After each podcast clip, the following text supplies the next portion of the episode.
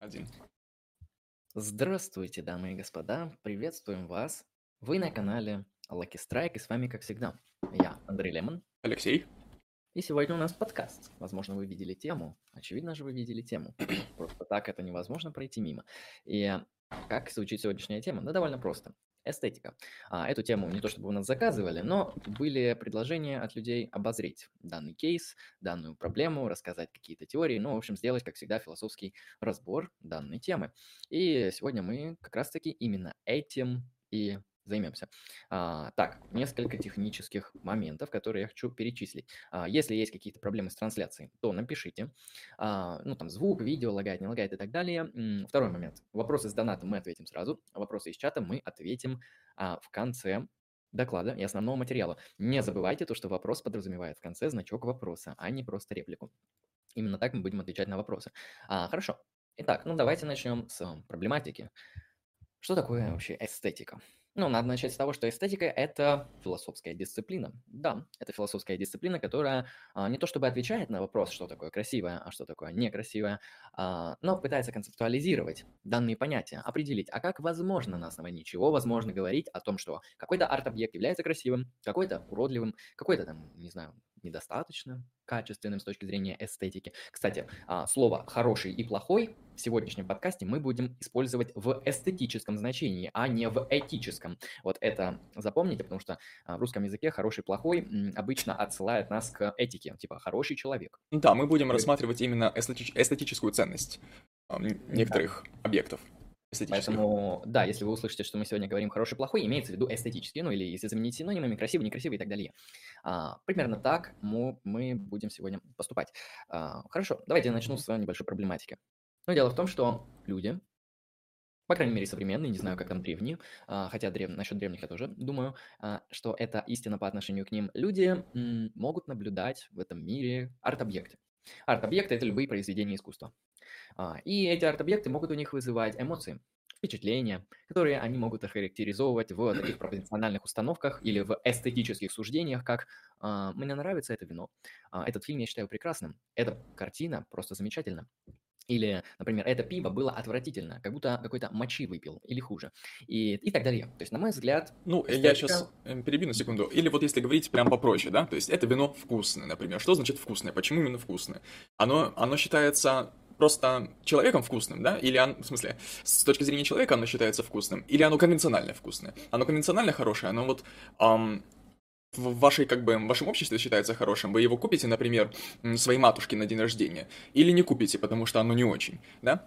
Или, например, картина. Она может быть красивой, да, но она может быть, например, красивой для вас лично, да, но все люди вокруг будут называть эту картину эм, скучной, неинтересной, неприглядной. Вот. А есть картины, которые считаются произведением искусства, да, картины, которые конвенционально, академически считаются выдающимися, и их авторы являются великими, да, но лично вам оно может казаться также скучным и неинтересным. И вот особенности эстетического восприятия, эстетического опыта, эстетической ценности тех или иных произведений искусства, вот мы и будем разбирать. Вот ты выключил микрофон.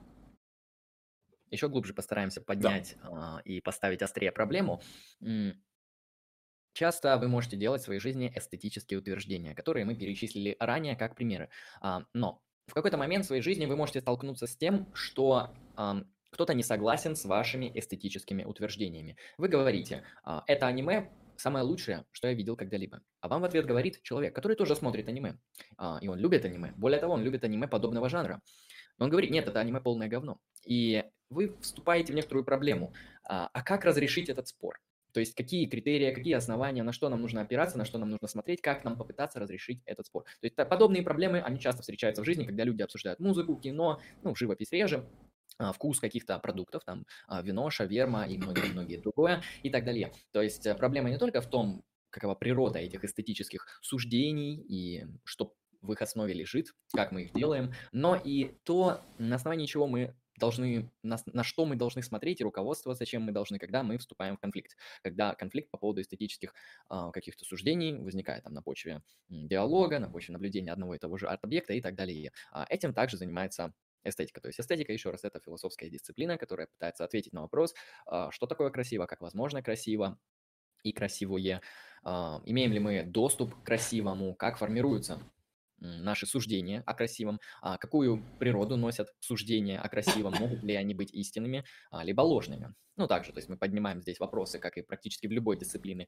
философии, об антологии, то есть о метафизике, о эпистемологии, то есть о познании, а также о семантике, о, например, том, о философии языка, да, о том, как эти суждения могут, что они из себя представляют, могут ли они быть истинными или ложными. Да, также мы коснемся вопросов, да, по поводу эстетических объектов, да, так называемых арт-объектов. Что вообще является арт-объектом? Можно ли это назвать эстетическим объектом? А как арт-объект, эстетический объект соотносится с тем, что мы называем произведением искусства? Далее, как эм, согласовать, казалось бы, пер перцептивную основу эстетических суждений, да, о том, что красиво — это какая-то эмоция, какое-то чувство, да, как согласовать это с тем фактом, что мы приводим доводы в поддержку наших этических, эстетических суждений, да, эм, как уловить разницу между эстетическим подходом и практическим проходом, практическим применением. Ну и подобного рода да, вопросы. как видите, в этой дисциплине, в эстетике очень много вопросов. Ну да, действительно, потому что эстетика – это такая же огромная область а, исследования, то есть а, эстетика и философия искусства, так называемая, она довольно широкая, глубокая, интересная и в ней много концептуальных разработок. Конечно, не так много, как в метафизике и в этике, но так или иначе что-то там есть, потому что э, те же самые всевозможные критики. Слово критик в данном подкасте будет использоваться нейтрально. Критик это лицо, которое занимается оценкой а, произведений искусства. То лицо, которое пишет э, рецензию, высказывает э, рецензию или какие-то развернутые комментарии по поводу арт-объектов, делает это обоснованно. Насчет обоснованно мы как раз-таки уже в будущем поговорим. Критик здесь будет употребляться в нейтральном смысле. И с чего можно начать? Ну, я думаю, вы заметили, что на обложке стоит Дэвид Юм, и поэтому я вот хочу сделать такой небольшой генеалогический нарратив, который будет включать в себя позицию Юма. Ну и дальше мы с ним можем поработать как раз-таки. А, ну хорошо, давайте начнем с того, что, да, есть один человек, который говорит, «А, мне понравилось это вино. А, и есть другой человек, который говорит, нет, это вино отвратительно оно мне не понравилось. А, то есть мы вступаем в то, что называется эстетический конфликт. Вопрос в том, как подобный эстетический конфликт можно разрешить. А, с точки зрения нашего любимого философа Дэвида Юма, а, данную проблему можно решить следующим образом. Мы можем обратиться к авторитету. Авторитет здесь, опять же, в нейтральном смысле, мы можем обратиться к лицу, которое является хорошим критиком в данной области. Так как мы говорим про вино, мы должны обратиться к дегустатору а, вина. И тот нам уже на основании своей добродетели, добродетели того, что он а, умеет разбираться в вине, он знает, какое вино хорошее и какое плохое, мы дальше поговорим о том, на основании чего он это знает. И на основании мнения эксперта мы можем, например, вынести эстетическое суждение в ту или иную пользу. Типа, кто из них прав, потому что мы имеем два суждения противоположные. Хорошо, а какие основные черты выделяет Дэвид Юм как раз-таки для того самого критика? А, потому что критик – это не любой человек, который просто может высказать свою позицию по поводу того или иного эстетического объекта. Дело в том, что критику нужно обладать следующими характеристиками, которые Дэвид Юм выделяет в своем эссе о... Не вспомню сейчас название, что-то там о вкусе. В общем, если потом вспомню, то я это напишу в любом случае. А в этом эссе он пишет, то, что хороший критик должен обладать следующими качествами. Сейчас я вас, вам их перечислю, мы их немножко разберем. А, утонченный вкус, большое количество практики за спиной этого человека, способность сравнивать разные эстетические объекты, отсутствие предрассудков и здравый смысл. А, ну, давайте по порядку все это разберем, потому что звучит на первый взгляд довольно мутно. Но, на мой взгляд, это критерии довольно хорошие. И сейчас вы увидите, что, э, наверное, никакой из них не хочется даже убрать из данного концептуального анализа хорошего критика, качественного критика. А, ну, хорошо, первый критерий – утонченный вкус. Что это такое? Утонченный вкус подразумевается некоторая способность. Некоторая способность человека, чаще всего она, конечно же, будет носить биологический характер, потому что дальше, как мы раскроем, особенность произведений искусства в том, что они воспринимаются органами чувств. И поэтому утонченный вкус подразумевает, что у человека должны быть очень качественные перцептивные органы для оценки того или иного вида искусства. Самое банальное. Если человек оценивает музыку, то что он должен иметь? Правильно, музыкальный слух. Я думаю, Алексей знаком с людьми, у которых нет музыкального слуха. А, если мы сейчас говорим про вино, то, очевидно, человек должен иметь хорошую перцепцию в области ротовой полости и языка. То есть эти органы, которые отвечают у него за принятие того или иного эстетического объекта, такого как вино, они должны работать хорошо, то есть они должны быть здоровыми, как минимум. Юм часто об этом пишет, что на самом деле мы можем прийти а, к универсальным эстетическим нормам.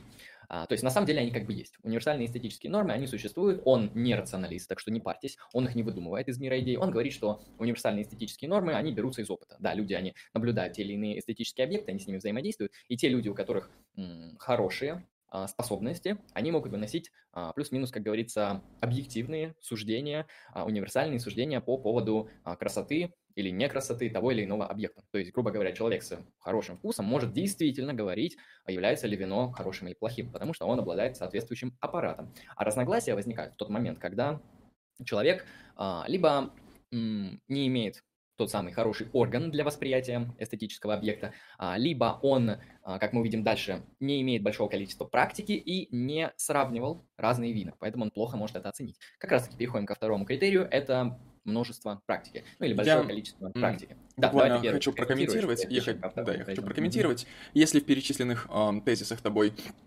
эм, критерии некоторой, эм, ну, когнитивной способности, да, некоторой эм, когнитивная прокачанность, если так можно выразиться, способность умственно оценивать те или иные произведения искусства. Есть ли подобный критерий, то есть в данном случае? Нет, у тебя, вот, в перечисленных. А по поводу интеллектуальной оценки, ну, я думаю, да, она подразумевает. Хорошо, тогда я это прокомментирую. Угу. В общем, Юм находился в том историческом контексте, когда уже более или менее устоялись взгляды и сформировались некоторые теории вкуса, ну, так называемого вкуса, вкуса в эстетике. И одним из лагерей в этом споре, который завершился в каком-то момент, был лагерь рационалистов, которые считали, что суждение о красоте является суждениями разума. Да? То есть это имеется в виду, что мы оцениваем вещи как прекрасные, рассуждая о них, тогда как рассуждение о красоте обычно включает в себя выводы из принципов или применение концепций. То есть некоторая рациональная форма высказываний, да? Но против этого можно возразить, да? Потому одна из да, потому что мы, например, не выводим логические суждения о вкусе блюда, например, да, то есть мы не не обрабатываем всю получаемую информацию о составе ингредиентов, о консистенции, о количестве соли, сахара и так далее в этом продукте, не анализируем это логически, рационально и не выводим из этого и истинное суждение об эстетическом характере этого блюда. Мы воспринимаем его вкусность или невкусность или отвратительность непосредственно. И вот эм, тезис о непосредственности это был одним из основных тезисов вообще в любой теории вкуса на тот момент времени. Вот. И тезис о непосредственности, он включает в себя, точнее, он состоит в том, что суждение о красоте не опосредуется эм, на основе выводов из принципов или каких-то концепций. Он обладает эти, эти суждения обладают всей непосредственностью чисто чувственных суждений. Другими словами, идея состоит в том, что мы не делаем вывод о том, что вещи прекрасны, а скорее пробуем их на вкус. То есть мы непосредственно получаем информацию о их вкусности или невкусности. Но есть на эту тему, как раз с точки зрения эмпириков, с точки зрения Юма, возражение. Да? Существует большая разница между оценкой, например, качества рагу, да, качества какого-то блюда, и качеством, например, стихотворения или пьесы. Потому что стихи и пьесы — это некоторые объекты, точнее, объекты некоторой большей сложности. То есть они сложнее устроены, чем блюда, и для того, чтобы их понять, для того, чтобы их просто осмыслить, да, требуется некоторая познавательная работа, некоторая умственная работа. И вот им как раз говорит, что во многих сферах красоты, особенно в изящных искусствах, требуется много рассуждений, чтобы почувствовать правильное чувство, надлежащее чувство. Надлежащее чувство — это чувство, которое зависит от предшествующей работы некоторых других умственных способностей. Вот. И, и поэтому из-за некоторой, точнее, из-за сложной природы или структуры многих объектов эстетики, а в восприятии человека должна иметь, должен иметь место разум. Вот. Но понять структуру или природу объекта, то есть провести некоторую умственную работу по анализу, например, стихотворения, это одно. А другое дело — это увидеть его красоту. То есть Юм здесь разграничивает умственную работу, которую мы проделываем, чтобы понять, правильно понять некоторое произведение искусства, некоторый арт-объект. И он разграничивает, собственно, эстетический опыт, эстетическое чувство. Опыт um, увидеть красоту в каком-то объекте. Вот. Отлично. Да, Юм, он в какой-то момент, как я уже говорил ранее, выводит чуть ли не универсальные принципы, а, и он, конечно, делает акцент на непосредственной прямой перцепции. Однако, что же делать со сложными произведениями искусства, потому что со вкусом вина, хоть это тоже довольно сложно, со вкусом вина не так просто разобраться, но, на мой взгляд, еще и сложнее разобраться с балетом, с живописью, с кинематографом и с мемами. В этом плане данные произведения искусства, данные арт-объекты, они являются более комплексными и сложными. И хоть мы и получаем эстетический опыт через органы чувств различные, но его оценка, она иногда как раз-таки должна выстраиваться на рациональных принципах.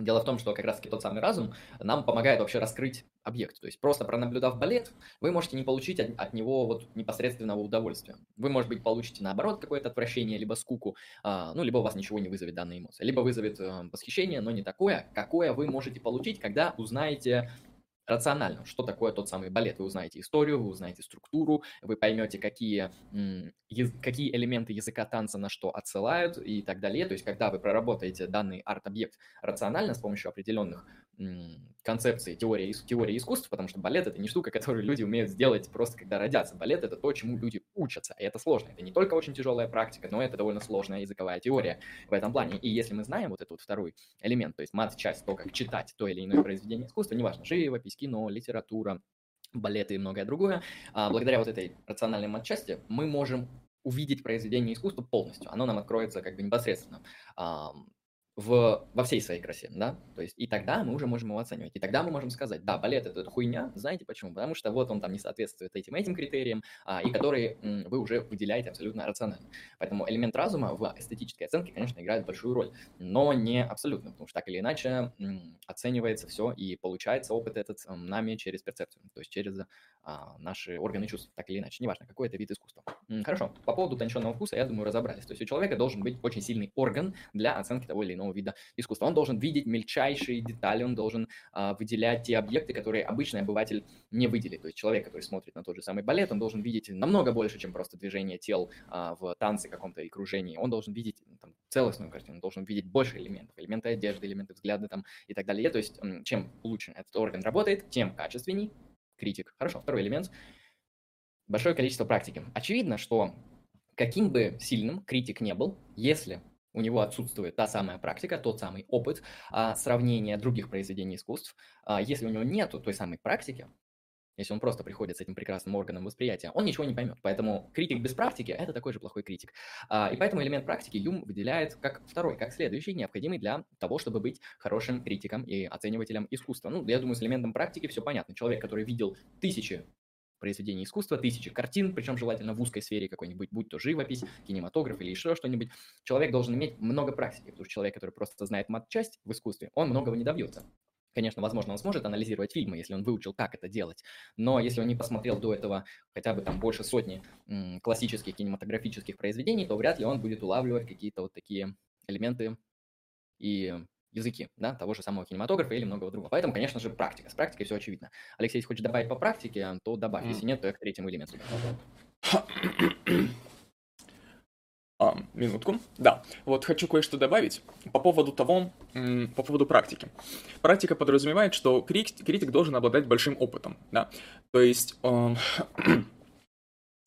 Но вопрос в том, как он выносит свои этические суждения. Он может их выносить э, как логические суждения, как суждения, опирающиеся на какие-то принципы, которые он знает принципы хорошего произведения. И эти принципы так, также должны были получаться из опыта, да? То есть это эм, принципы, полученные из наблюдений, да? Вот. А, но это означает сказать, что критик устанавливает корреляцию между определенным произведением искусства, которое он уже когда-то признал хорошим, и определенными свойствами, которые, как он уже установил, эти произведения должны обладать.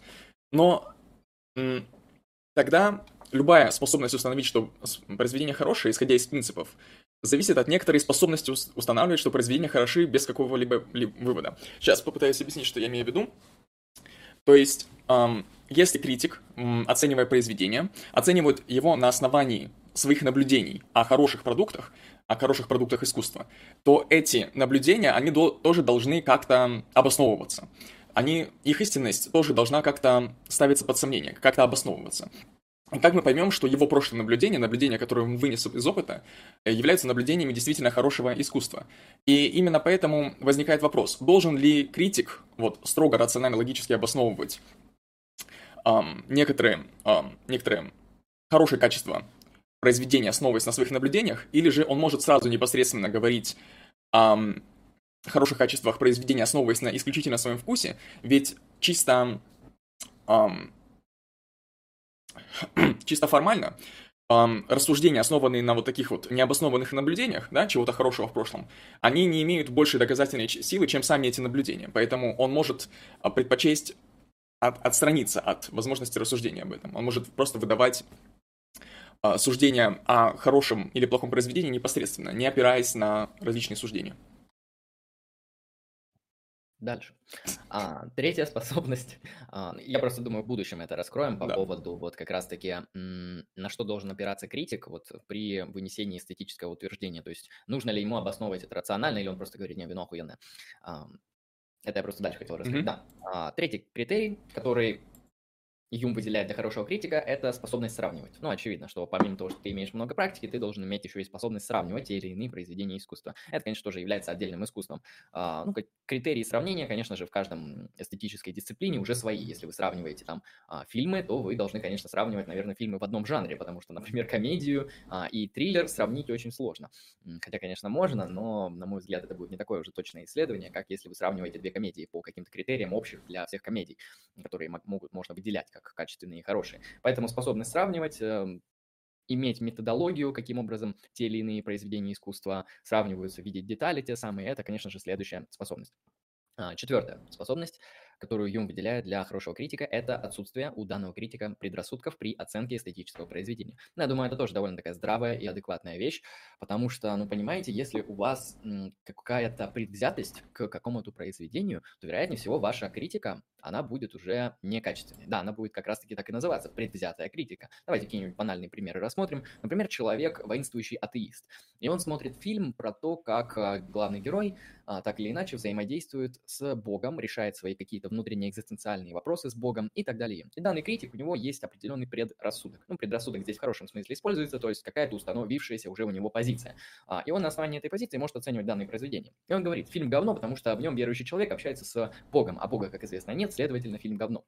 Вот, на мой взгляд, такая критика никем всерьез не будет восприниматься, кроме тех самых атеистов. А, ну, все мы понимаем, что это действительно нехорошая критика. Поэтому критика, в которой человек является предвзятым, заранее обречена на то, что она будет некачественной, она будет провальной, она будет предвзятой. А, пятый элемент, последний, который выделяет Юм для критика, это здравый смысл. О чем здесь говорится? Ну, наверное, вы все так замечали такую вещь, как э, поиск скрытого смысла, да, когда люди пытаются найти смысл там, где якобы его нету. Мы интуитивно чувствуем, что иногда люди в своей рецензии на то или иное произведение, будь то литература или кино или что угодно, они могут уйти куда-то далеко. И, на мой взгляд, вот этот принцип здравого смысла, он необходим как раз-таки для того, чтобы люди, они оставались в каких-то рамках. Когда вы смотрите а, фильм про ну, не знаю, про Железного Человека, вам не нужно делать какие-то отсылки на Древний Вавилон, на там метафизику Платона и так далее. То есть, на мой взгляд, вы должны оставаться в рамках здравого смысла и говорить то, что в фильме происходит примерно то. И если оно к чему-то и отсылает, то это должна быть какая-то непосредственная адекватная отсылка. Примерно как в фильме «Дом, который построил Джек», вы видите то, что в некоторых кадрах присутствуют кресты. Кресты христианского характера. Но, вероятно, вот это можно счесть за отсылку к христианству. Также мы вспоминаем Вергилия, ад метафорический в данном произведении, поэтому все это будет обоснованно назвать отсылкой на христианство. Однако, если бы там всего этого не было, было бы сложно назвать, что там, сказать, что там есть отсылки на христианство. Или бы, а, как мы это часто говорим, это бы выглядело как натягивание совы на глобус. То есть отсутствие здравого смысла. В этом плане а, Юм выделяет такой критерий, который, на мой взгляд, для хорошей рецензии также необходим. Конечно, вы можете а, быть предвзятым при составлении рецензии. Вы можете, например, быть марксистом и оценивать любое кино с точки зрения классовой борьбы и других элементов марксистской теории, эмансипации, а, несправедливости и так далее, раз- исторического развития. Вы будете предвзятым критиком. Более того, вы, возможно, не будете иметь здравый смысл, то есть вы будете находить классовую борьбу в тех местах, в которых она, в принципе, как бы и отсутствует, либо отсутствовали какие-то интенции показать, что вот в данном кадре, в данной сцене присутствует классовая борьба. И вы можете быть также лишены и пятого элемента здравого смысла. Ну, возможно, первые три элемента у вас, конечно, сохранятся, но, как видите, вы уже будете не самый качественный критик. А, итак, я раскрыл пять основных критериев для хорошего критика, которые выделяет Дэвид Юм. Зачем я это раскрыл? Как мы помним, я ранее говорил о том, что Дэвид Юм предлагает нам решение проблемы через э, обращение к хорошему критику. Когда у вас возникает эстетический спор, а, вы для решения данного эстетического спора можете обратиться к эксперту. И действительно, вот вы говорите, вино это вкусно, а другой говорит, вино это гребаное говно. А вы просто можете решить эту проблему, обратившись к дегустатору вина, к эксперту, который имеет утонченный вкус, огромное количество практики, способность сравнивать винные напитки. Он, а, у него отсутствуют предрассудки, например, вы евреи, пришли к нему в магазин спросить, а какое вино лучше, а у него предрассудок, потому что евреи не совсем хорошие люди, он вам выдаст как бы неправильную оценку специально. Отсутствие предрассудков, конечно, будет характеризовать его адекватно, и, отсутствие, и наличие здравого смысла. Это все сделает здравого критика, как такого человека, имеющего определенные добродетели для высказывания эстетических высказываний. А, Да, то есть человек, он имеет добродетели в эстетике, неважно в какой сфере. И исходя из этих добродетелей, он может высказывать а, не то чтобы истины, но авторитетные эстетические высказывания, к которым вы можете обратиться, если вы не являетесь, например, критиком. Юм предлагает решение примерно такое. Почему он считает это хорошим решением? Вы можете сказать, ну какая разница, что там какой-то критик спизданул. Но дело в том, что с точки зрения Юма как раз-таки а, оценка критика, она является объективной. А, почему? Потому что, понимаете, критик, он обладает, если этими способностями, то он выносит а, точное, точный вердикт, точное суждение в отношении того или иного арт-объекта. Если у человека хороший вкус, он может разбираться в вине, и он может вам сказать, действительно, это вино терпкое, это вино французское, виноград такой, это немножко кислинки отдает, немного этого, но, к сожалению, какой-то чувствуется элемент м, тухлого говна какого-то. Ну, понимаете, как будто кто-то сдох. И хороший критик, обладая хорошими способностями, может, может выносить на основании этого объективные суждения, потому что его биологическая перцепция, а, то есть способность вкусу, чу, чувствовать вкус, а также его интеллектуальные способности, его предыдущий опыт, его практика, здравый смысл, отсутствие предрассудков дают ему способность выносить эстетические суждения. Объективные. А если вы не согласны, то, вероятно, проблема с либо отсутствием у вас практики, либо с испорченным у вас органом. Например, у вас нет слуха, и вы не можете оценить музыку. А, у вас нет хорошего а, языка, и вы не можете оценить вкус и так далее. Хорошо. Хотелось бы еще рассказать о вообще понятии эстетического объекта, то есть некоторого объекта искусства, некоторого арт-объекта. Что это вообще такое? Вот до последнего времени, до начала нулевых практически, в, ну, в среде людей, занимающихся искусством, превалировал превалировала такая позиция, которая называется художественный формализм. Художественный формализм — это точка зрения, согласно которой художественно значимые свойства произведения искусства, то есть свойства, благодаря которым оно является произведением искусства, и в силу чего оно является хорошим или плохим, являются чисто формальными, и в то время, в то время как формальные свойства обычно рассматриваются как свойства, доступные для восприятия, на вид или просто на слух, то есть пер перцептивно. Вот. И художественный формализм, он как раз э, следует из представленного нам выше, выше тезиса о непосредственности. То есть, иначе говоря, когда мы смотрим на картину, художественно значимые свойства, эстетически значимые свойства этой картины — это э, цвета, линии, это, в общем, все, что мы можем пронаблюдать нашими глазами, глядя на эту картину. Вот. И вот такое исследование тезиса непосредственности подразумевает нерелевантность всех свойств, понимание которых требует использования разума. То, о чем говорил Юм, о чем мы упоминали выше, когда он разделял а, необходимую умственную работу для понимания и сам это эстетический опыт. Иначе говоря, эстетический опыт — это а, ну, непосредственно эстетический опыт, а умственная работа, она к этому эстетическому опыту не относится, она является художественно нерелевантной. Вот, как пример, вот как критик Эдуард, Эдуард Ханслик выступал за чистую музыку там, Моцарта, Бетховена, Шумана, Брамса, и против резко выступал музыки Вагнера, да? Но как теоретик он утверждал, что музыки нет содержания, кроме тонально движущихся форм, да? Как критик Клайв Белл был одним из первых защитников э, постимпрессионистов, вот, но как теоретик он утверждал, что формальные свойства живописи — отношения и комбинации линий цветов, и сами по себе они имеют художественное значение. Но философ Артур Данто он, он выступил против данной позиции, против вообще художественного формализма с соответствующей критикой. И его впечатлили так называемые коробки Биллу. Вот был такой феномен в начале нулевых, собственно. Энди Уорхол, такой своеобразный художник, он эм, взял коробки Брила. Брила это, я не помню, это сок или что-то такое, в общем, какая-то коммерческая штука. Взял коробки из супермаркета, просто перерисовал или перенес изображение на какие-то большие штуки, сделал из этого какую-то композицию, назвал это произведением искусства, и, что самое удивительное, народ это воспринял как произведение искусства. Или, например, другой пример, вот, в 2004 году газета Daily Telegraph провела опрос среди 500 самых влиятельных художников, там, дилеров, критиков, хранителей музея и так далее, и попросил их вот через запрос составить топ-5 произведений искусств 20 века, которые оказавшие, оказали наибольшее влияние на дальнейшее развитие мирового искусства. И самое удивительное, что вот на первом месте была, собственно, композиция Марселя Дюшана под названием «Фонтан». Если что, фонтан Дюшана — это писсуар, который он купил в магазине, развернул и поставил на него табличку. Все, это единственное, что отличает этот писсуар от как бы купленного в магазине. Но, тем не менее, этот писсуар, он как бы ценился, во-первых. Во-вторых, он вошел в топ-5 произведений искусства, оказавших наибольшее влияние, по мнению 500 влиятельных художников. То есть это действительно было признано как нечто, относящееся к искусству. И именно этот удивительный феномен, он и опровергает в какой-то мере а, позиции художественного формализма, да? То есть Данте заметил, что вот для большинства любых произведений искусства можно вообразить другой объект, неотличимый от них, но который не является произведением искусства. Или другое произведение искусства, неотличимое с точки зрения восприятия, но отличающееся под художественные ценности. Из этих э, наблюдений он пришел к выводу, что сама по себе форма не создает произведение искусства и не придает ему той ценности, которую оно имеет. Иначе говоря, э, теория вкуса под названием художественный формализм не смогла объяснить, почему одно, как бы, например, вот коробка из супермаркета не было произведением искусства, а вот то, что сделал Энди Уорхол, оно было произведением искусства. Но эстетически они были неразличимы. То есть они были... Формально они имели те же свойства эстетические, неразличимые, идентичные просто. Они вы, выглядели, выглядели одинаково, иначе говоря. Юм вот так вот комментирует эту ситуацию, он замечает, что художественные, художники адресуют свои работы определенной исторически сложившейся аудитории.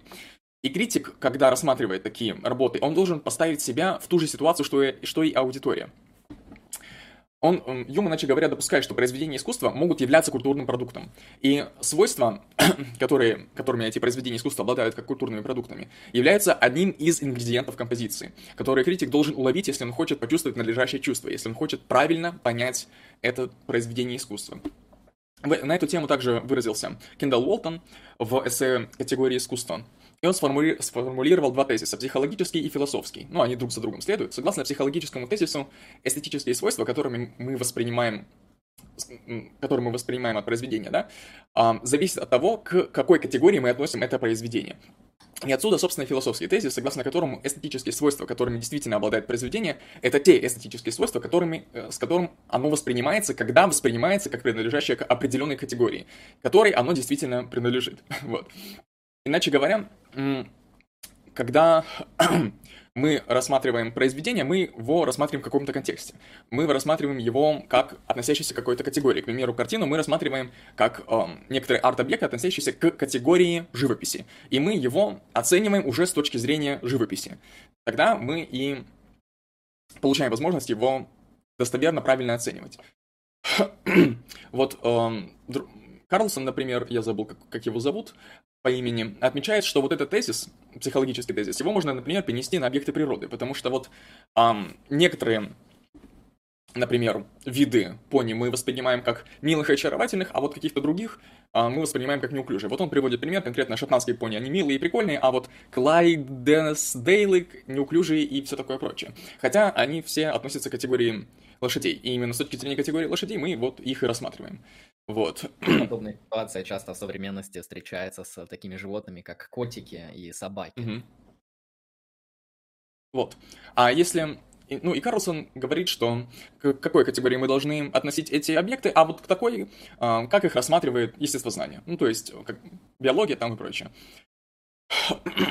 вот, но к к этому всему, к этой всей позиции были вопросы, потому что, ну вот, если говорить не о явлениях природе, а о художественных произведениях, то вот Мальком Бэдом, например, а, уточнил, что вот поскольку существует множество категорий, в которых какой-то um, объект может быть... А, нет, неправильно, наоборот, это как раз о природах, да? А, Мальком Бэдом уточнил, да, что поскольку существует множество категорий, которые какой-то объект может быть правильно воспринят, неясно, в какой именно категории его стоит относить. Вот.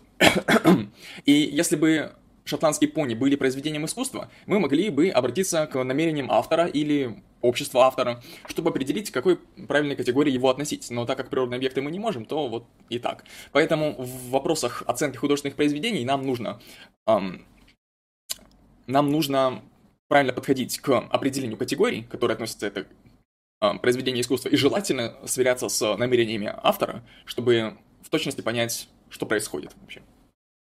Да, это, кстати, на самом деле интересная вот такая вот дистинкция, различия между арт-объектами и естественными объектами, которым мы тоже можем приписывать эстетические свойства. Потому что, ну, для нас, я думаю, многих очевидна красота моря или красота луны на небосводе или красота заката. Но дело в том, что вот эти объекты, которые я сейчас перечислил, так же как и коты, например, или пони, собаки и львы, они не являются арт-объектами. Это естественные какие-то это естественные объекты, да, небесные светила, там процесс закатывания а, солнца и животные, это не арт-объекты, очевидно. Но так или иначе, мы можем о них говорить как о красивых, уродливых, милых, няшных или наоборот мерзких и отвратительных. Например, если мы говорим про Чхаохуа, которых вы, я думаю, все видели, просто ужасная хрень, изобретут, а нам потом страдать. И в этом плане это не арт-объекты, очевидно, по крайней мере, не в классическом понимании, но они также могут рассматриваться как какие-то эстетические явления. Мы можем выражать в отношении этих объектов эстетические суждения. Так, что у нас далее? По поводу эстетических суждений. Да, два элемента тогда. Раскроем этих эстетических суждений. Угу. Сейчас. Угу. В общем, за последние пару десятков лет именно именно вот за последние пару десятков лет эта тема, она и была обсуждена. Раньше как-то этот вопрос не особо поднимался о значении эстетических суждений. суждений. И в, в этом вопросе можно выделить два основных направления, которые условно можно назвать партикуляризмом и универсализмом. Грубо говоря, иначе, точнее, иначе говоря, одна позиция подразумевает, что при оценке произведений искусств, при оценке эстетического опыта, при вынесении эстетических суждений, иначе говоря, мы пользуемся некоторыми принципами, да, принципами хорошего, плохого эстетического объекта. Да? И рассматривая эти принципы, мы можем выносить какие-то суждения относительно этих объектов. Но с точки зрения э, другого лагеря, э, эстетические суждения, они э, выносятся непосредственно. Вот. Сейчас чуть подробнее. Вот Арнольд Изенберг, например, эм, утверждает, да, вот мы часто обращаемся к описательным характеристикам произведения в поддержку наших суждений. Да? То есть в чем вопрос вообще состоит? В том, что вот, э, как мы уже говорили, эстетические суждения, вообще эстетика, это явление которое можно воспринимать непосредственно, которое воспринимается непосредственно. Но тем не менее, делая эстетические суждения, мы склонны эм, как-то их обосновывать, какие-то доводы в пользу них приводить. И вот именно этот вопрос, он и обсуждается.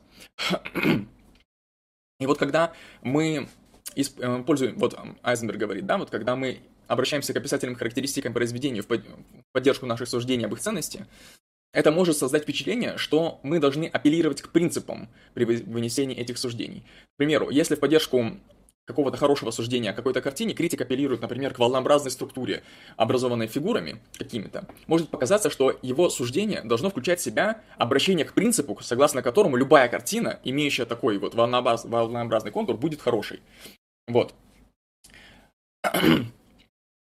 Но если мы не признаем таких вот явных апелляций к принципам, то какой вообще смысл наших этических суждений? Что мы вообще говорим, когда ссылаемся на, волна, на волнообразную фигуру? Что это вообще означает? Да? Если это не какой-то принцип хорошего произведения. Айзенберг считает, что мы предлагаем как бы направление восприятия. То есть мы выделяем определенные черты объекта, эстетического арт-объекта, чтобы у слушателя, у того, к кому наше сообщение было обращено, у него сузилось поле возможных интерпретаций, поле возможных визуальных ориентаций. И тем самым мы направляем, ну, вынося такое суждение, мы направляем других людей в том, чтобы а, они увидели это так, как видим мы. То есть, если это суждение выносит критик, то он мотивирует таким образом людей, он подталкивает людей к тому, чтобы они увидели это произведение так, как надо, чтобы почувствовать надлежащее чувство. Вот, и Айзенберг утверждает, что не существует принципов, по которым мы могли из нейтральных по отношению к ценностям описании произведений, то есть к нейтральным совершенно свойствам вроде волнообразной линии, эм, выносить какие-то суждения о общей ценности произведения. Но на эту тему также есть как бы вопросы, есть комментарии, не все здесь однозначно. К примеру, вот Сибли, сейчас как его зовут, я вспомню, Фрэнк Сибли, да. Um, отметил, что не все описательные характеристики предмета являются нейтральными. Мы можем обращаться к другим свойствам. Например, мы можем говорить, что это изящно, это сбалансировано, драматично или, наоборот, комично. Вот. И когда мы говорим, что вот произведение хорошее, потому что оно комичное, это можно понимать разными способами. Можно понимать так, произведение хорошее, потому что оно комично, как произведение хорошее, например, потому что оно желтое. Но это ну, звучит абсурдно. Вот, но это можно понимать по-другому. Произведение хорошее, потому что оно комично, можно пони- понимать так, что комичность — это общий критерий эстетической ценности. И это есть принцип, по которому формулируется эм, это, это суждение. Но с точки зрения Сибли, э, даже такие апелляции к вот, комичности, к, э, к сбалансированности, они не являются какими-то проработанными концепциями, проработанными принципами. Они являются делом вкуса, они являются вопросом предпочтения.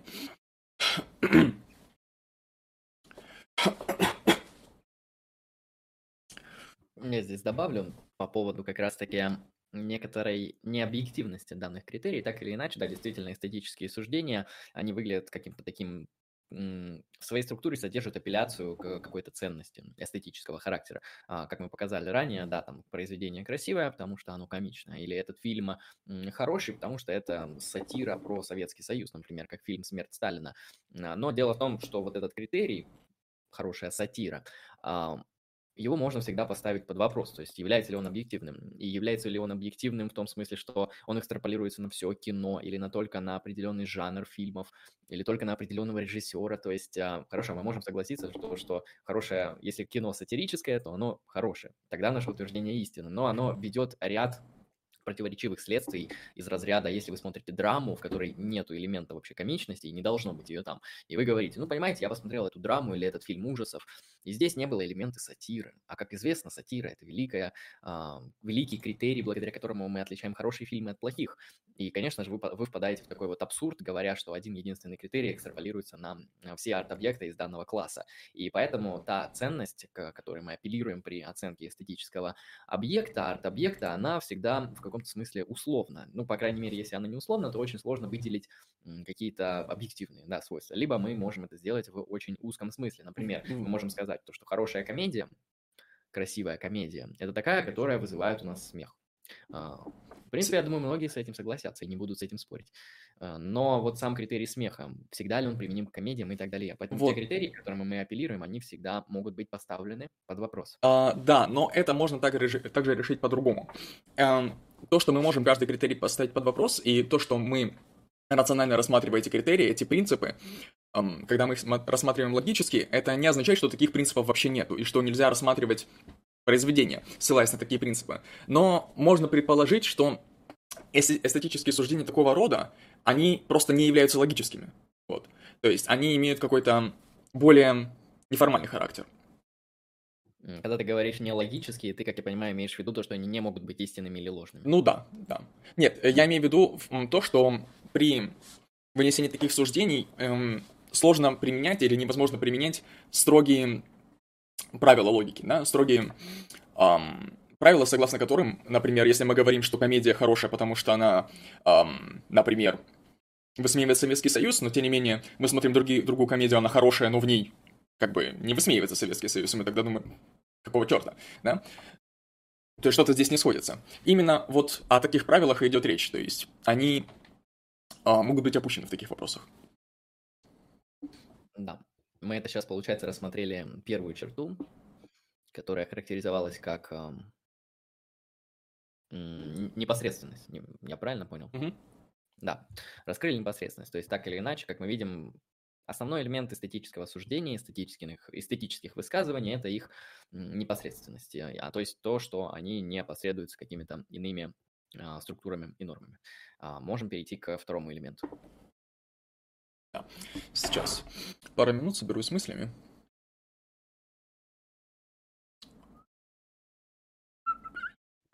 Я пока какой-нибудь вопрос из чата вытащу, пока ты собираешься с мыслью. Юм идеологический шовинист. А, ну, в каком-то смысле это действительно так.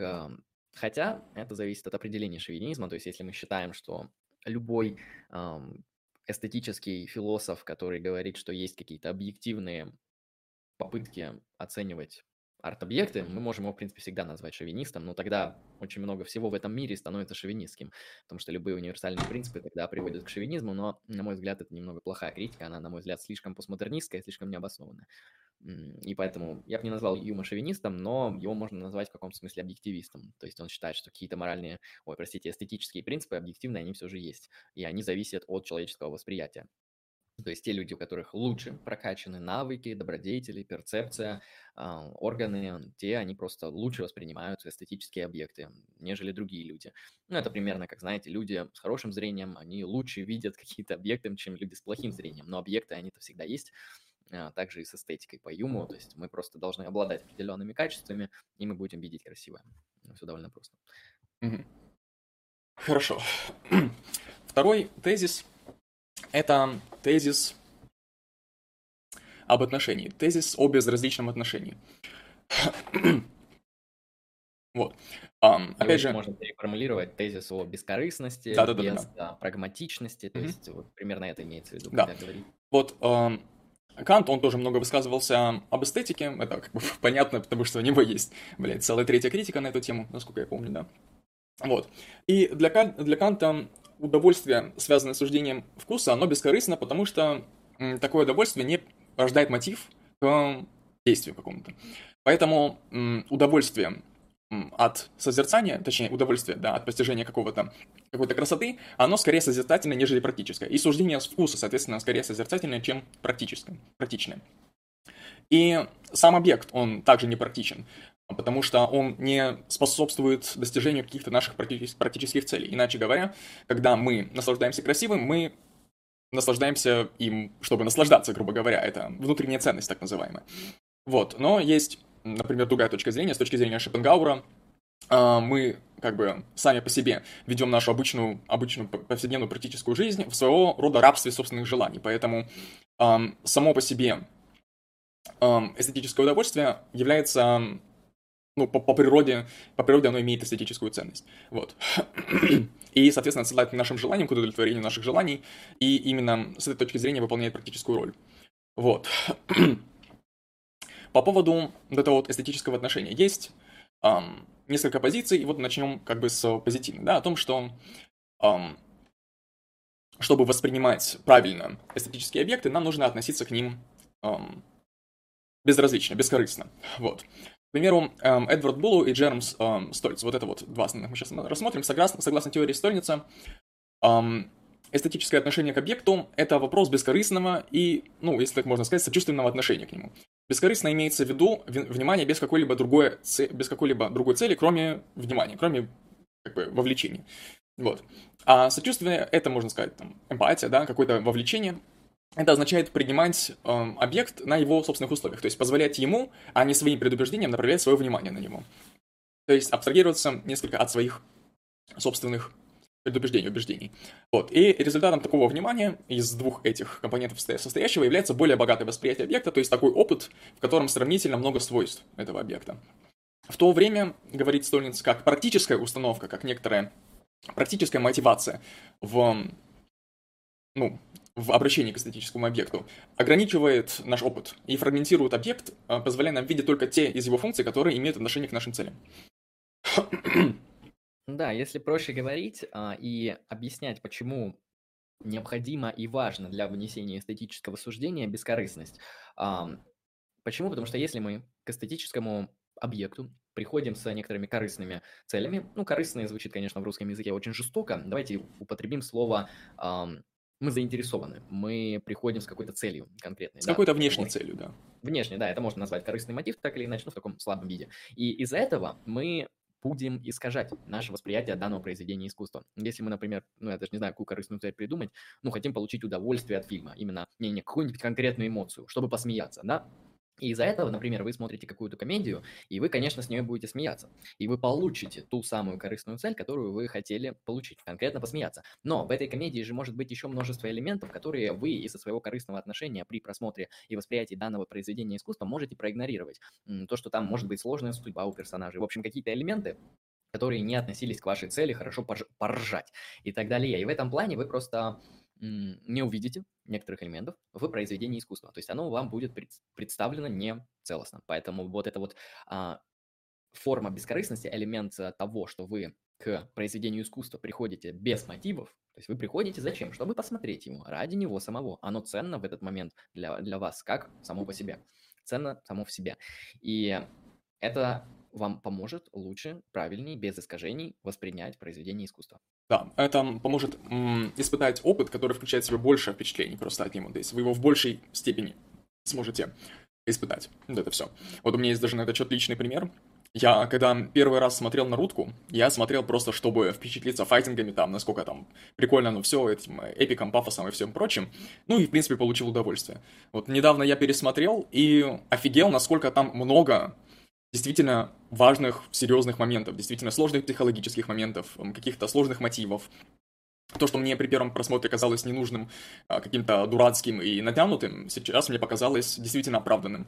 Я впечатлился эмоциями персонажей, их тяжелой судьбой некоторых персонажей, как они все это воспринимают, как они общаются с друг с другом. И вот мне открылось намного больше, что было вложено в это произведение, чем я смог воспринять при первом просмотре, так как я преследовал такую чисто прагматическую цель, получить кайф от каких-то зрелищных поединков и прочее. Вот. Да, тоже приведу небольшой пример из личного опыта, он более банальный, чем просмотр произведения. А, например, знаете что? Вы хотите кушать, у вас корыстная цель насытиться. И вы, например, заказываете себе гамбургер какой-нибудь вкусный из какого-нибудь очень крутого ресторана и быстренько его хоп-хоп-хоп съели, потому что у вас была цель э, наесться. Но из-за вот этой корыстной цели вы просто можете не получить э, всю перцепцию вкуса и содержание данного объекта, такого как гамбургер. У меня такое бывало, потому что я, когда хочу есть, я игнорирую все на свете, я просто запихиваю это в рот, проглатываю. А потом оказывается, что я проебал огромное количество вкусовых а, не знаю, красок, разнообразия, элементов и так далее, и это на самом деле потеря. Потеря эстетическая. На это можно даже с другой стороны посмотреть. Если ты голоден, то ты склонен воспринимать как вкусное нечто, что, будучи не голодным, ты не, воспримешь как что-то особенное, как что-то впечатляющее. То есть снижается планка немного и мешает просто эстетическому восприятию пищевой продукции. Вот. Хорошо, я тогда продолжу.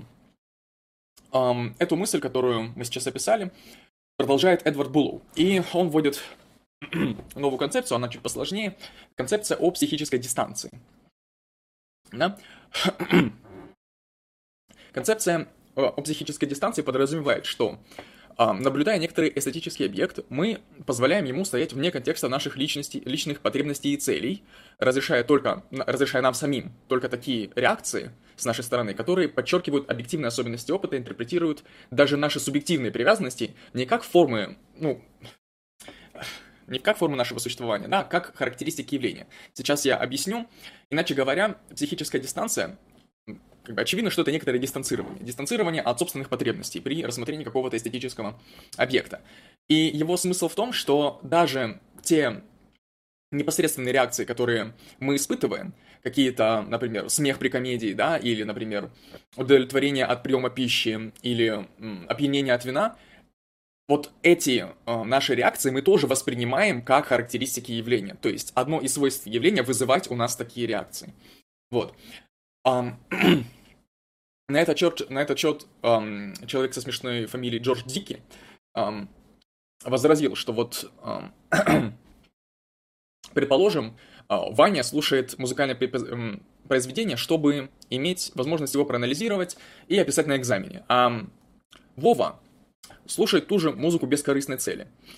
Конечно, говорит Дики, есть разница в мотивах и намерениях. У кого-то есть цель, да, у кого-то нет цели внешней, но это не означает, что слушание эм, Вани отличается от слушания Вовы, потому что есть только один способ слушать музыку. Но на это тоже есть как бы свое возражение, да, потому что сомнительно, что слушать, что заниматься музыкой можно только одним способом, потому что можно, не знаю, рассматривать музыку как исторический как историческое явление, как культурное какое-то явление, как э, музыкальное сопровождение, как помехи, в зависимости от того, на какие именно музыкальные особенности мы обращаем внимание. И тот же Буллоу, этот Буллоу нам делает, выносит контраргумент, а, как раз говоря, что нет, не говоря ничего. В общем, э, смысл ясен. Смысл в том, что музыкой можно заниматься по-разному, и, соответственно, человек со смешной фамилией Дики облажался. Вот. И...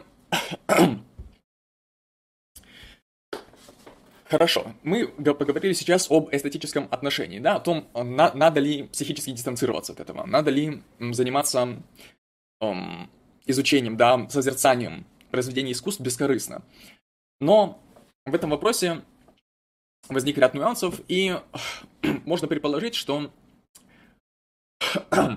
если эстетическое отношение это ну, просто означает уделить внимание его эстетически значимым качествам, независимо от того, является ли внимание интересным или незаинтересованным. Ну, то есть, является ли внимание к объекту следованием, например, цели изучить его как предмет для экзамена, или просто его изучить, или просто им насладиться. Это не относится к эстетическим свойствам, потому что мы можем так или иначе в разных состояниях с разными целями воспринимать одно и то же эм, произведение искусства, вынося из него те же самые свойства, одинаковые свойства. Вот, то есть, иначе говоря, эстетическое отношение к произведению искусства не играет большой роли в определении его эстетических, эстетических свойств. Потому что, во-первых, непонятно, какое именно отношение нужно, да? То есть, можно ли сказать, что заинтересованное отношение, оно, да, оно ограничивает наш опыт, потому что оно может и дополнять этот опыт.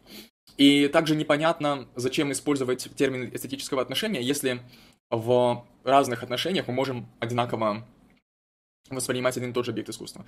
Поэтому вот этот вот термин незаинтересованности, к нему есть вопросы вот в современном представлении об эстетике. Да, есть претензии. Так или иначе, эти два основных момента, которые мы выделили, непосредственность и незаинтересованность, они являются одними из фундаментальных характеристик в теории искусства в философии и эстетике, в философии искусства, ну, это, в принципе, все одно и то же. А, и, как мы видим, какими-то философами это рассматривается как а, явления, которые являются необходимыми, а есть представители, которые выставляют определенные контраргументы, показывая, что нет, один из этих двух элементов или оба сразу, они либо не нужны, либо нужны немножко в другой мере и так далее. В общем, если вам будет интересно подробнее, то вам уже нужно, конечно, читать специальную литературу по данной теме и углубляться глубже, простите за тавтологию. А я хочу теперь перейти к такому кейсу, как раз таки, если вначале мы рассказали про Юма, дальше мы рассказали про а, два элемента эстетического суждения, то теперь я хочу перейти к тому, как может вы, выглядеть та самая эстетическая критика. И Юм, как мы увидели, выделял критерии для хорошего критика. А сейчас я попробую формализовать, а точнее показать вам, как выглядит а, вообще вот структурно эстетическая критика, что она из себя представляет и на каком этапе какие решения, какие моменты мы можем ставить под вопрос, а где соглашаться. Хорошо. Эстетическая критика состоит из трех основных элементов. Итак, давайте по порядку. Первый элемент – это ценностное суждение или эстетическое суждение. Конечно же, если мы говорим об эстетике, то мы никуда не можем деться от эстетических высказываний, об, от эстетических суждений. Поэтому первый элемент критики – это, конечно, то самое суждение. Ну, давайте приведем какой-то банальный пример. Я думаю, что фильм «Зеленый слоник» великолепен. Это такое типичное, простое, истинное а, эстетическое суждение. Ну, либо там иное. Я считаю, что данное музыкальное произведение плохое или хорошее и так далее. Суждением. Здесь все понятно. Второй элемент критики – это как раз-таки причина, почему эстетическое суждение присутствует. То есть а, причина первого элемента. Как это можно записать, как это можно, опять же, объяснить? Я думаю, что фильм X является плохим, потому что АБЦ. И вы перечисляете причины. То есть второй элемент критики – это перечисление причин. Вам недостаточно просто вынести эстетическое суждение. А, когда вас спросят, почему этот фильм плохой, вы должны перечислить какие-то хотя бы элементы, которые вам ну, в нем показались плохими, не понравились хотя бы или что-то еще. То есть вы говорите, «А, «Мстители» – плохой фильм. А почему? Ну, там не проработанный сюжет, там скучные персонажи. То есть вы делаете акцент на какие-то детали на какие-то а, моменты, которые вам показались плохими. То есть вы объясняете причину того, почему вы вынесли данное эстетическое суждение. И третий элемент критики, как раз-таки самый а, интересный и самый спорный, это норма. Норма, которая делает ваше суждение либо истинным, либо ложным. И вот с нормами уже все сложно. Хорошо, мы имеем суждение, мы имеем причину и мы имеем норму. Как могут э, выглядеть нормы? Ну, давайте приведем. А, все работы или все арт-объекты, которые имеют э, характеристики А, Б, С являются хорошими или являются плохими. Например, все фильмы в жанре ужасов, которые не пугают зрителя или не вызывают у него подобных эмоций страха, саспенса и так далее, являются плохими фильмами ужасов. Мы можем предложить вам такую норму. И на основании этой нормы действительно утверждение будет истинным о том, что данный фильм ужасов является плохой. Почему? Вы спрашиваете причину, второй элемент э, эстетической критики. Потому что он не пугает. А фильм ужасов, как мы знаем из нормы, должен вызывать страх. И ваше суждение является истинным. В чем здесь проблема? Со структурой все понятно. Проблема с третьим элементом. Проблема с этим пунктом о норме. Нам дело в том, чтобы данное утверждение было истинным, останемся на примере с фильмами ужасов, нам нужно соглашаться, нам нужно разделять данную норму. Мы должны быть согласны с тем, что если фильм ужаса не пугает, он говно. А, и нам также нужна причина, чтобы верить в эту норму. А почему это все фильмы ужаса должны меня пугать и вызывать у меня саспенс? Эм, схераль. Может быть, и не должны. Может, они должны меня смешить или еще что-то делать. И в этом плане элемент нормативности, когда мы выносим эстетическое осуждение, он всегда оказывается спорным.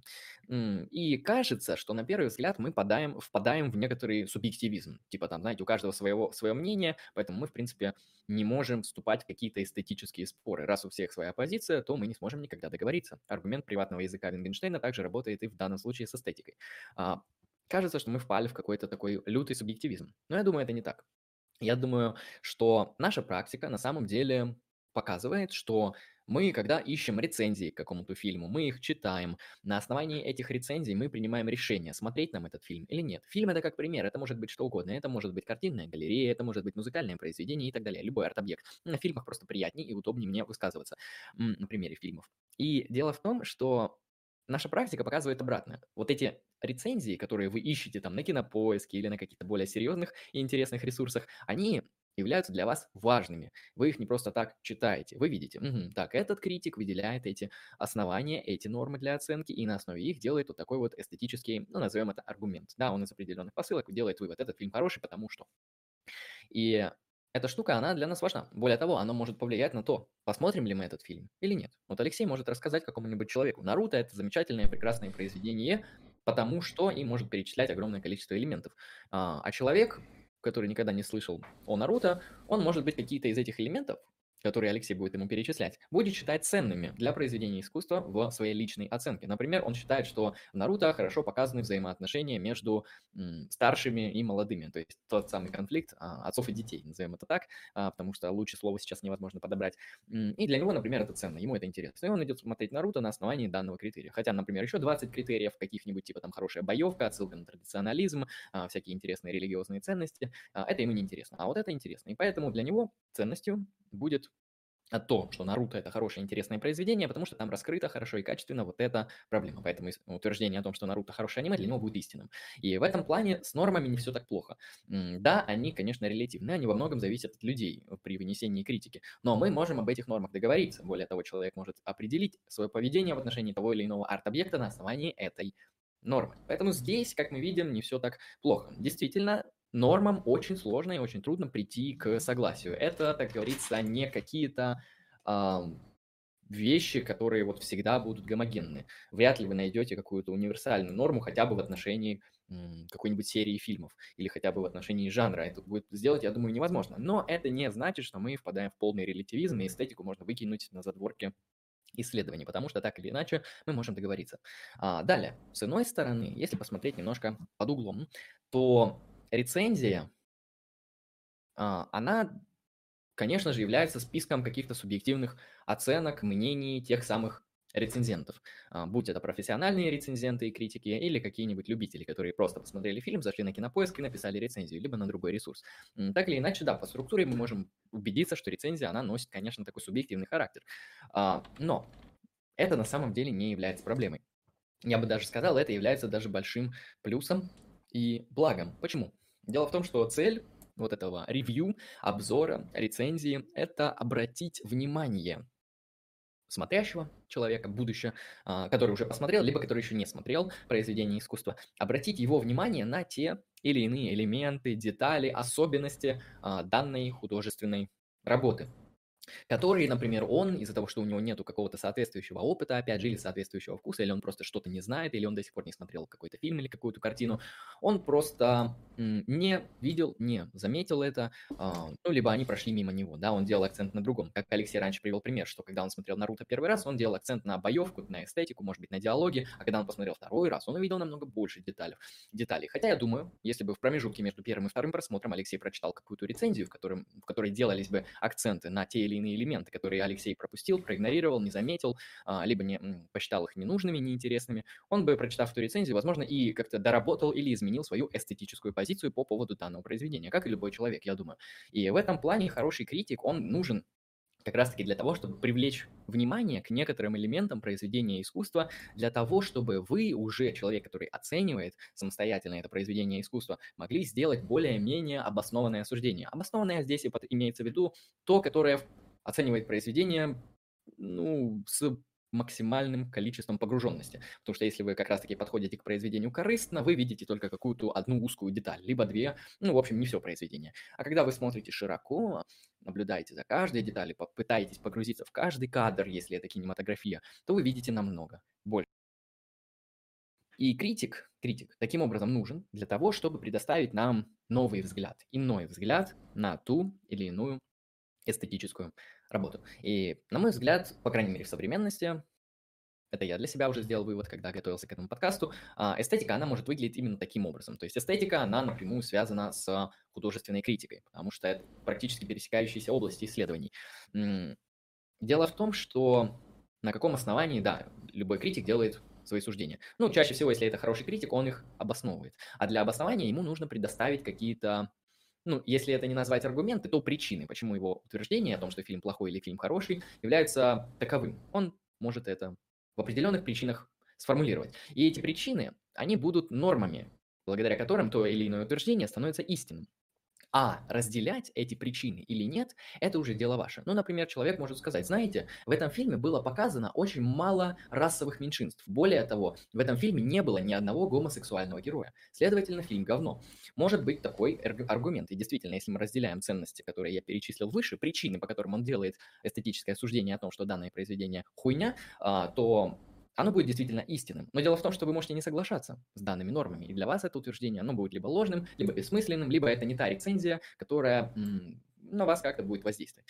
Поэтому, на мой взгляд, в данном случае нам нужно смотреть на те нормы, которые ближе нам. И дело в том, что вы можете сказать, тогда, тогда вообще все релятивно. Но нет, потому что есть люди, которые обладают добродетелью в той или иной сфере искусства. Ну, например, режиссер, я думаю, намного больше шарит в съемки а, фильмов, чем, например, вы, который не является режиссером. Или а, живописец, художник, который рисует а, с помощью специальных инструментов. Я думаю, он намного лучше разбирается в живописи, в элементах живописи, у него намного лучше развит вкус, чем у вас, если вы не занимаетесь живописью. Поэтому я думаю, мы можем все же выстраивать некоторую, не то чтобы объективную, но хотя бы какую-то оценку, которая не впадает в радикальный релятивизм на основе как раз-таки тех самых критериев добродетели в той или иной сфере. Как их определить? Вы просто приходите в то или иное сообщество, в котором данное произведение искусства может быть оценено, например, картина, то вы идете к живописцам, если это кино, то к режиссерам, сценаристам, ну или каким-то экспертам по кино. А, вот, кстати, хороший вопрос. Кому лучше идти к режиссеру, который по факту организует весь фильм, или к сценаристу, который этот фильм пишет, или вообще к актерам обращаться? Здесь сложный вопрос.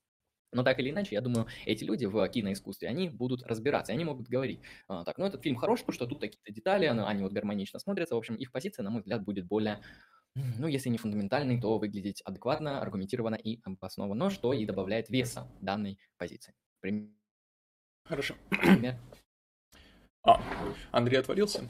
Ладно, пока он, Андрей приваливается, расскажу еще о, о такой теме, которую мы собирались поднять.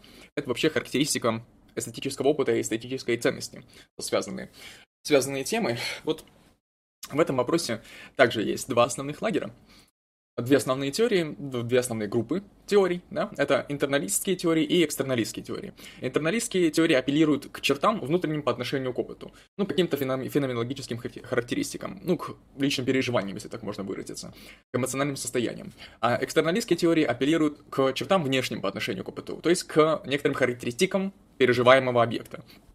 Вот.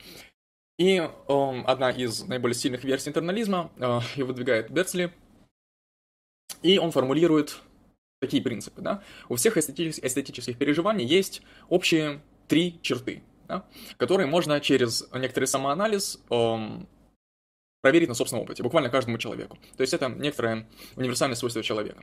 Это фокус, то есть некоторое интенсивное внимание, некоторое внимание, направленное на конкретный объект. То есть где это слово? А, ну, способность концентрироваться, в общем, на этом объекте. Концентрация внимания, фокус внимания. Дальше, э, второй элемент – это интенсивность, собственно, этого опыта. И третий элемент – это единство, где единство – это вопрос согласованности и полноты. То есть, насколько в произведении все элементы друг с другом согласуются, насколько они нам кажутся связанными, и насколько произведение окажется нам цельным. Но тот же Джордж Дики выступает с критикой, говоря о том, что такая, такое описание, оно является характеристикой именно вот что восприятия, именно переживаний. Именно поэтому такой опыт, через такой взгляд, он не может быть эм, объединен в смысле когерентности. То есть он не может эм, быть соотнесенным э, с, э, с какими-то референтами. Да? И потому что когда э, мы говорим, что вот элементы картины уравновешены, например, э, с точки зрения интерналистов, э, это означает, что мы говорим, что мы, мы переживаем а, некоторую стабильность и сбалансированность. Вот, поэтому, ну, вот у Берсли, получается, и Дики, Джорджа Дики, были длительные дебаты, на, ну, длительные дискуссии на эту тему, в ходе которой Берсли частично перешел на сторону экстернализма. И сейчас э, объясним, почему. Да? Потому что возникает вопрос о том, как определять ценность эм, произведения, эм, если стоять на интерналистских произведениях. Можно было бы сказать, что частично ценность э, произведения, например, стихотворения, состоит в том, что оно является опытом, в котором, в котором является правильно понятым это стихотворение, или достаточно точно представлено. Вот. Но Джордж Дики возражает, что ценность хорошего стихотворения не может состоять даже частично в его способности позволять такой опыт, в котором оно правильно принято, понято или точно представлено. Потому что при прочих равных условиях а, плохое стихотворение будет обладать теми же возможностями в равной мере. Но хорошее стихотворение, оно вознаграждает это понимание. Оно вознаграждает этот опыт. То есть его опыт, он какой-то особенный. Но тогда способность хорошего стихотворения объясняется тем, что стихотворение уже как-то является хорошим. Вот. Это, чтобы обнаружить эту разницу между хорошим и плохим произведением, однозначно нам нужно эм, какие-то внешние описательные характеристики объекта искусства. Вот. И эту э, ситуацию комментирует другой исследователь, э, Джеральд Левинсон, и он предлагает такой взгляд. На самом деле, при попытке описать внутренние переживания какого-то произведения, мы не можем обойтись без эм, описания характеристик этого самого произведения. То есть, когда мы пытаемся подробно описать ценности опыта, вот, мы обнаруживаем, что описываем сами произведения. Потому что просто сами, сам опыт, мы, он не исчерпывает совершенно э, все происходящее. Мы можем сказать, что, ну, мне приятно, когда я смотрю на это, мне хорошо, мне стабильно. И это наиболее яркая критика интернализма. Вот, к примеру, если мы пытаемся объяснить ценность четвертого струнного квартета Бартака с точки зрения ценности опыта, который он дает.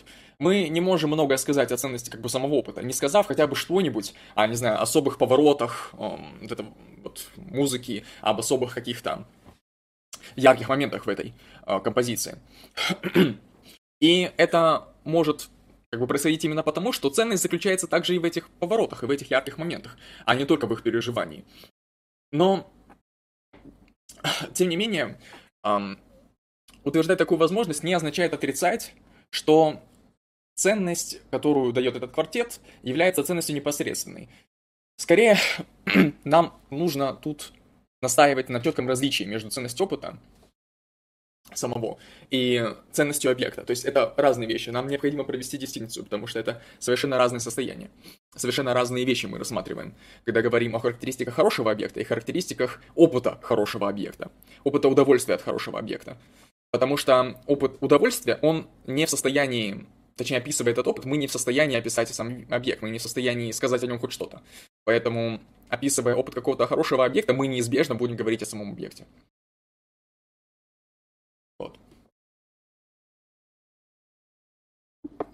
Хорошо. Андрей, будешь, будет еще что-нибудь от тебя? У меня, ну, все, у нас что-то осталось.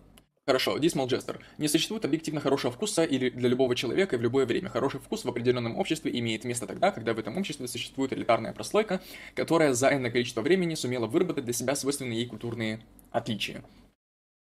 Это вопрос с донатом, да, да. я понимаю? Да. Ну, давай прокомментируем. Это не вопрос, это реплика, точнее, это позиция. Ну, смотри. А, ну, ты выразил такую позицию, довольно понятную, я думаю, разделяемую многими людьми, как некоторый эстетический релятивизм, который зависит от условий, а конкретно от культуры. На мой взгляд, в чем проблема с этой позицией? Дело в том, что она может подвергаться критике с двух сторон. А, с еще более каких-то релятивных позиций, либо с объективных позиций. Предположим, критику с релятивных позиций. Хорошо. А, могут быть эстетические индивидуалисты, которые могут говорить то, что на самом деле эстетическая оценка, она может, конечно, и зависеть от общества, от культуры, от традиции. Но дело в том, что она также зависит от личного опыта человека, от его биографии, от его врожденных характеристик, от его социальных условий и так далее. Также можно говорить э, о о релятивной критике следующим образом. То есть в одном обществе может быть множество не только индивидов, но и группировок индивидов. А, или они еще так называются, как э, социальные прослойки. Да? Например, прослойка там, игроков в Dota 2, политиков, стримеров и еще кого-нибудь. Так или иначе, люди, они на социальные страты внутри общества делятся.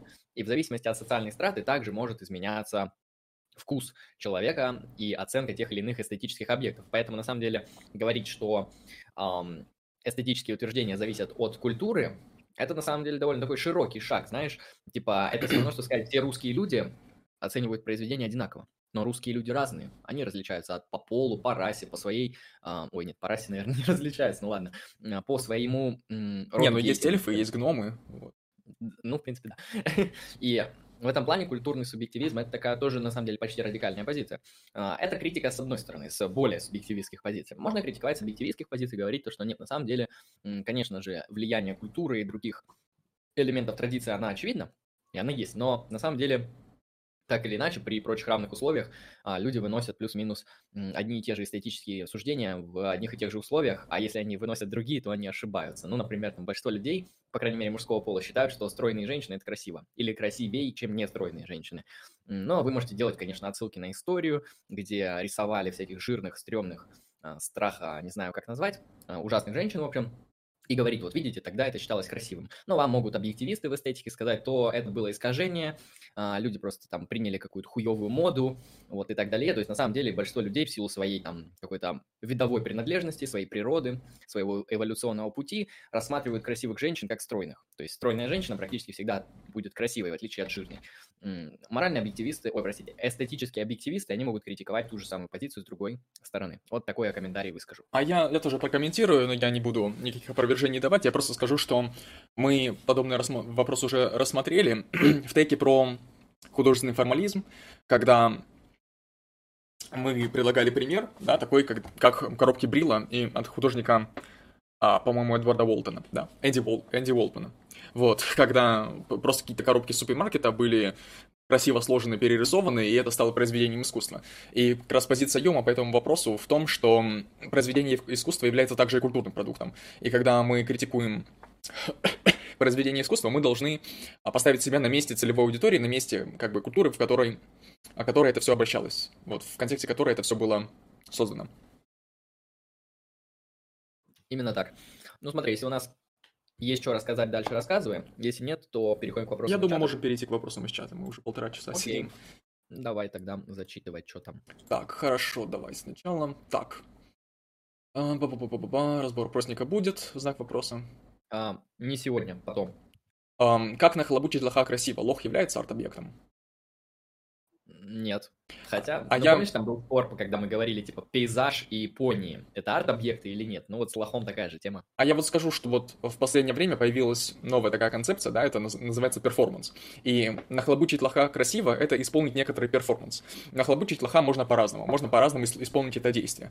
Можно это действие исполнить так, просто, типа, продал ему пачку семек на 5 рублей дороже, да? А можно провернуть какую-то хитрую махинацию, как в каких-то крутых фильмах про, блядь, НЛП, нахуй, а, про крутых, блядь, этих манипуляторов и так далее, как, ну, как в доме построил Джек, например, и так далее. То есть по-разному это можно исполнить, и критерий красивости, это, конечно, отдельный вопрос, но в принципе, как само действие, эм, оно может являться некоторым арт-объектом. Ну, даже не объектом, да, вот каким-то процессом, каким-то перформансом, да. Именно этим хорошо кино, оно позволяет запечатлеть действие как объект, некоторый процесс как объект эстетический, некоторую сцену, иначе говоря. Например, сцену нахлобучить лоха. Ехидная картопелька. А как быть с верифицированностью? Как понять, что эксперт прав, говоря что-то красивее или вкуснее? В зависимости от э, парадигмы, которой ты придерживаешься. Когда я объяснял критерии хорошего критика, я выделил то, что критик, он делает суждение обоснованно, на основании каких-то причин, принципов, из которых он исходит, делая эстетические высказывания. А правильные они или нет, если мы не разделяем, правильные они или нет, то тут довольно все просто. Если ты разделяешь данные ценности в отношении данного арт-объекта и данные критерии, то для тебя это эстетическое высказывание будет истинным. А если нет, то оно, ну не то, что оно станет ложным, оно для тебя не будет просто никаким.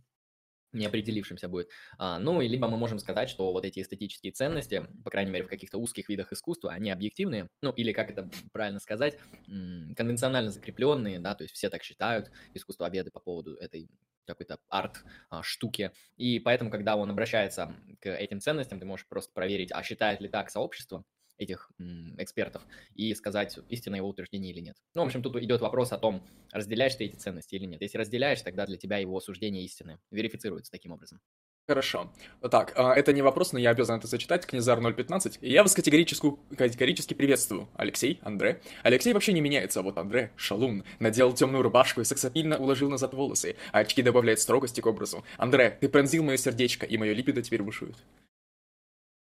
Спасибо за замечательный комментарий. Как всегда, Книзар молодец. Отбрем. Вот Книзар делает эстетически качественные комментарии.